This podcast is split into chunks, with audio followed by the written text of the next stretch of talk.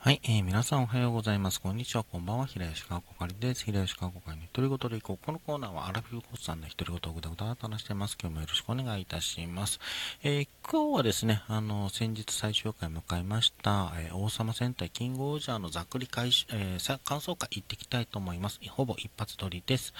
えー、まず良かった。一言で言うと良かった。ここ最近10年ぐらいのスーパー戦隊の中でも、あの、すごく好き。あの、うん、まあ、あの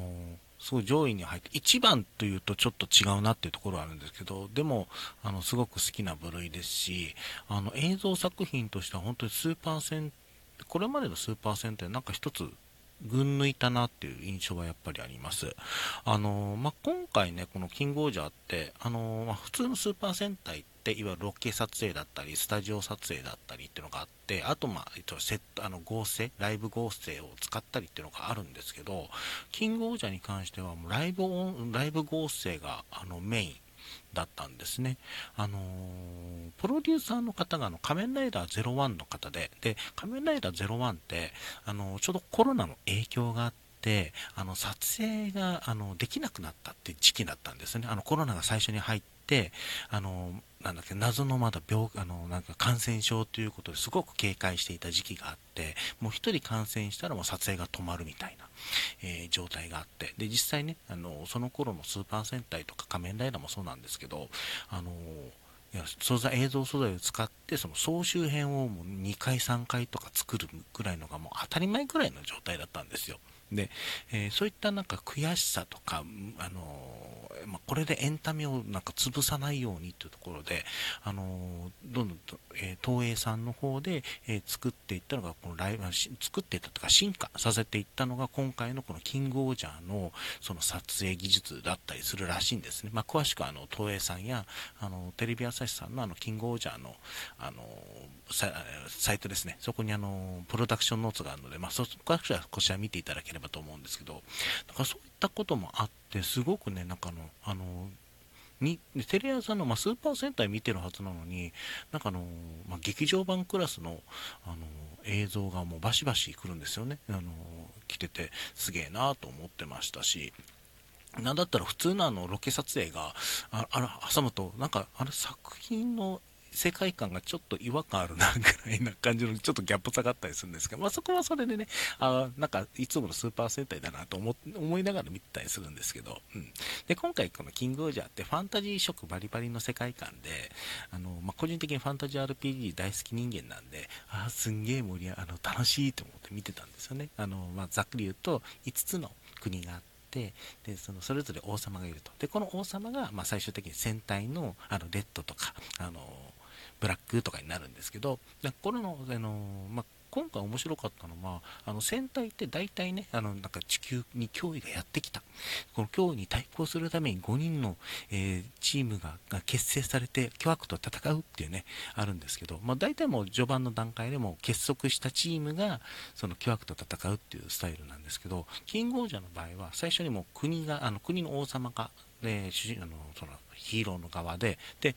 えー、王ということは、まあ、それぞれ民がいたりするんですよね。で、あと、その民がその国を守るための、えー、考えだった、まあ、いわゆる利害があったりするんですよね。で、そういったところの見え隠れがあって、あの、序盤ってなかなかね、この5人がチームにならないんですよ。いろいろ、まあ、足の引っ張り合いだとかね、あの、自分が得しようとして立ち回ったりするとかいうこともあって、なかなかチームにならないんですけど、あの、それが、まあ、前半の20話ぐらいかけて、えー、チームが1人ずつ、あの、チームがね、まあ、ギラを筆頭とした、えー、王様があの一致団結して、まあ、邪悪の王と呼ばれたそのラクレスを、まあ、討伐してあの、まあ、シュゴッタムという国を取り戻すって話になるんですけどそこの組み立て方も面白かったですしであのすごかったのはこの、えーと、20話ぐらいでそのギラが、まあ、王様になるっていうところを描いた後に、えーと、2年後の話として第2部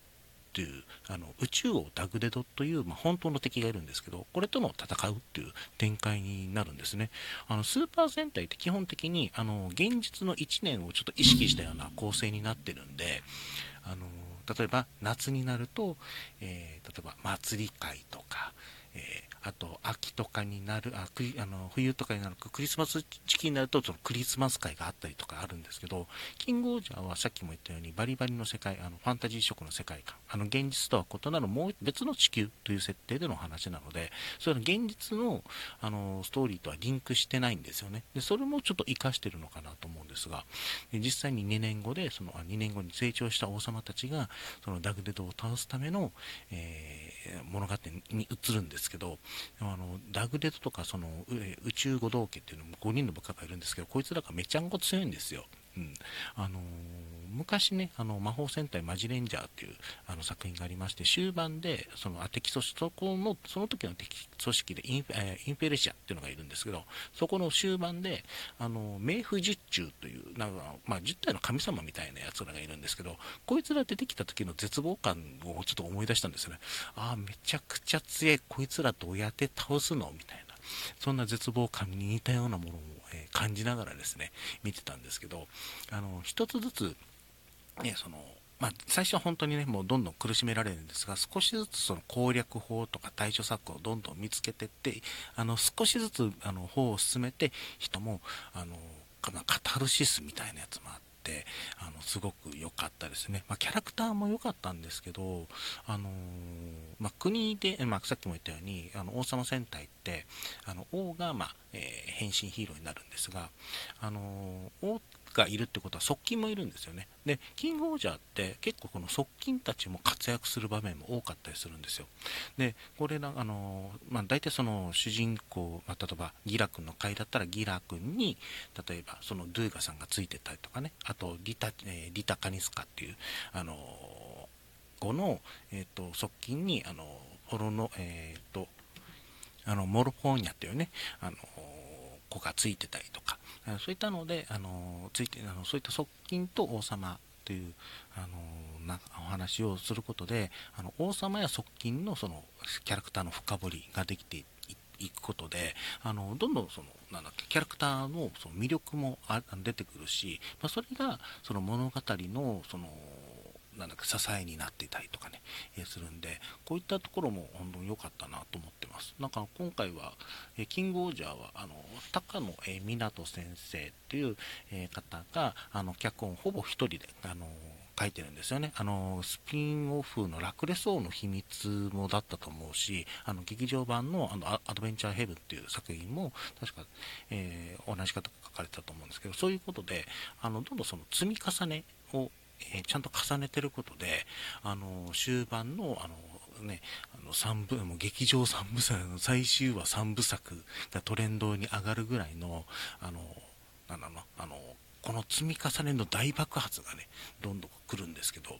あの、それもすごかったなと思って、えー、見てました。もうあのね、デズナラク八世様がさ、あの、最終話で復活の終盤でさ、やってきたりとかした時、来たとかもね、思ったりとかね、あのね、カメジムとの、あの、カメジムってね、あの、まあ、敵キャラがいるんですけど、こいつが結構暗躍するんですよ。で、こいつにあの、苦渋を舐めらす、舐めさせられてる、えー、舐めさせられていたラクレスだったり、あの、デズナルカ8世が、あの、協,、まあ、協力というかね、してね、あの、討伐、あの、ね、えで、叩き潰す、叩き潰すってすごい表現悪いけど、もうこれ見たときに、やったって喜んでたのはもう、自分だけ、自分だけじゃなくて、ほとんどその、キングオージャー見てた人はもう喜んだよね、あそこはね、とかね、思ってたりとかね、えー、してましたけれども。でその、まあ、さっき言ったこのスピンオフとかあの劇場版あとその、えーと恐竜者とのコラボ会もあったんですけどもこういったのがちゃんとストーリーの中であの反映されていましたし、なんだったら、この恐竜者に関しては、この後ですね、4月にあの v c あ VS シリーズっていうのがあるんですけど、あの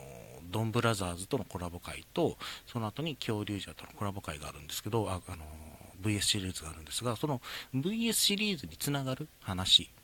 になっているということで、まあ、ここもめちゃくちゃ楽しみにしたいんですよね。しかもあの今回、キング、あの、恐竜者ってって、ね、10年前の作品で、あの、キャストさんがねの、揃うのなかなか難しいと言われてたのに、えっ、と、主要キャラが大体出てくださるっていうね、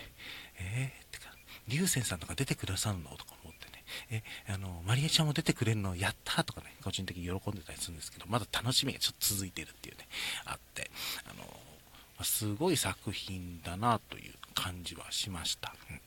でね、あのまあ、ここまでね、あのキングオージャーすごく褒めてるところもあるんですけど、あのまあ、ちょっとね、あのなんだろうな、えっ、と、不満点ももちろんないわけじゃないんですよ。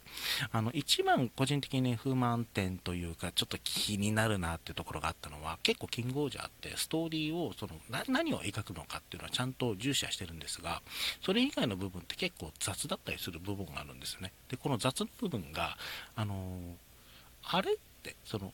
いいしあの内容、そのすごいエモいシーンをバシバシ持ってったがために、ちょっとその目線外して、あれ？そういえばこれってどうなってるの？みたいなところがちょこちょこあったりするんですよ。で、そこ自身は、まあ、あの他の戦隊とか、その、まあ、戦隊に限らず、他のドラマとかでもそういったところあるんで、そこはあまり気にしないんですけれども、一番気になったのがあって、あの、序盤でですね、あの、ラクレスが、あの、退場して、えっ、ー、と、葬式をするんですよね。で、葬式した時に、あのちょっと茶化したような表現があるんですよ。ああれは、まあ、の多分お子さん見てるからだと思うんですけど変にそのストーリーをそのシリアス寄りに知らずちょっとギャグチックにすることでちょっと場をごませるというか、まあ、その前にねあのギラ君の葬式会っていうのがあってそこを結構コミカルでやったんですけど多分そのノリであのやってたっていうところもあると思うんですよ、まあ、お子さんが見るっていう前提であればそれもいいかなと思ったんですがあの終盤でですねあの命についてしっかり描く回があって、えそれがあのそれを描かれてたことかからあれあのシーンって茶化して大丈夫だったんかな？すんげえちょっとモヤモヤするなとか正直そういったところもあるんですけど、まあ、それも込みでですねキングオージャーすごく良かった作品でありました、まあ、もしよろしければですね見ていただければなと思います、えー、今回はこれで終わりたいと思います。お相手は平石かっこかいでした。最後まで聞いていただいてありがとうございました。大外武装